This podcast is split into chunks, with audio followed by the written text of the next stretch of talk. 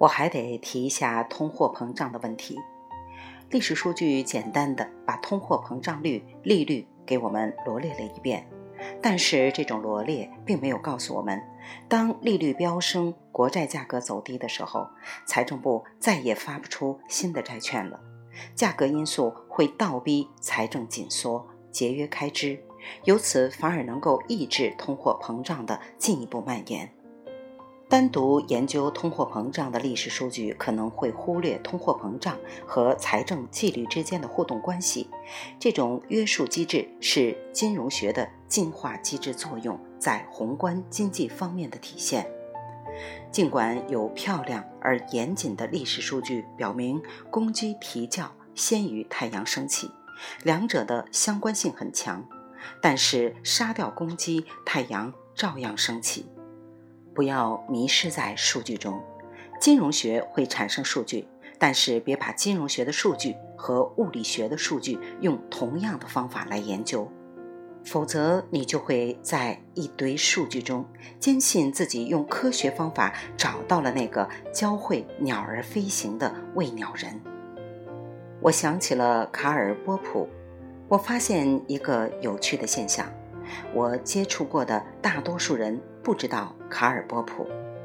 而一旦听说他是 George 索罗斯的老师，又突然对他肃然起敬，然后对他的话若有所思，并试图理解，注重研究历史上成功人士的只言片语，而忽略历史本身，这是否也揭示了一种人性？我们应该给这种特性贴上急功近利还是崇拜权威的标签呢？不管怎么样，卡尔波普说过这样的话：数学规律已知的正确，未知的也正确；物理规律已知的都正确，且竞争成功；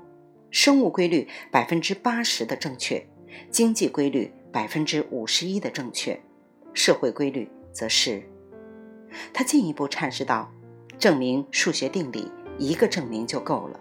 证明历史事件至少要五个证据，对象不同，方法不同。这就是我对历史数据的看法。我们这一代人深受科学崇拜的影响，不，不是影响，而是毒害。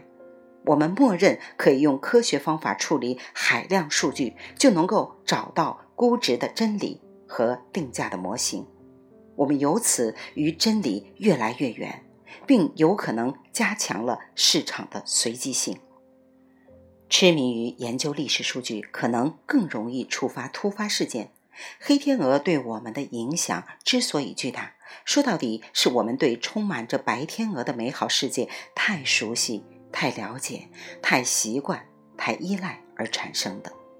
我们之所以对黑天鹅感到震撼，完全是因为我们自己沉溺于一个信息封闭的监狱里面。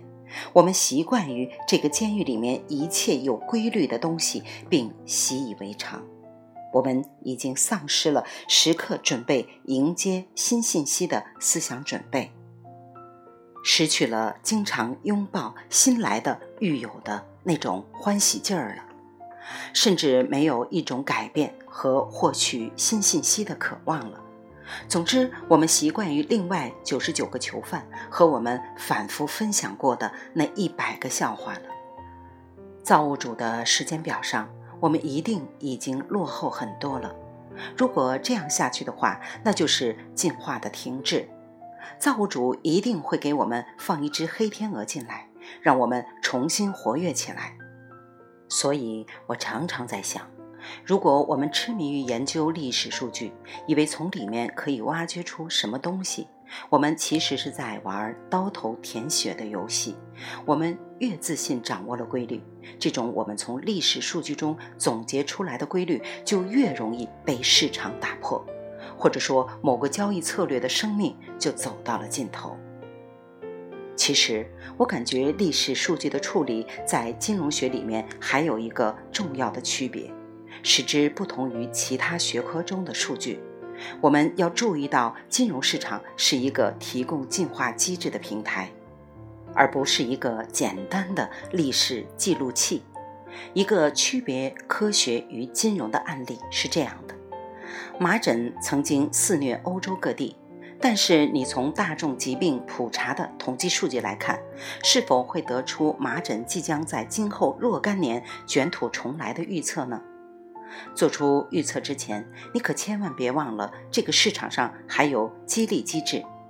设想在资本市场上，更多的历史病例只会给麻疹疫苗的研究给出更高的估值，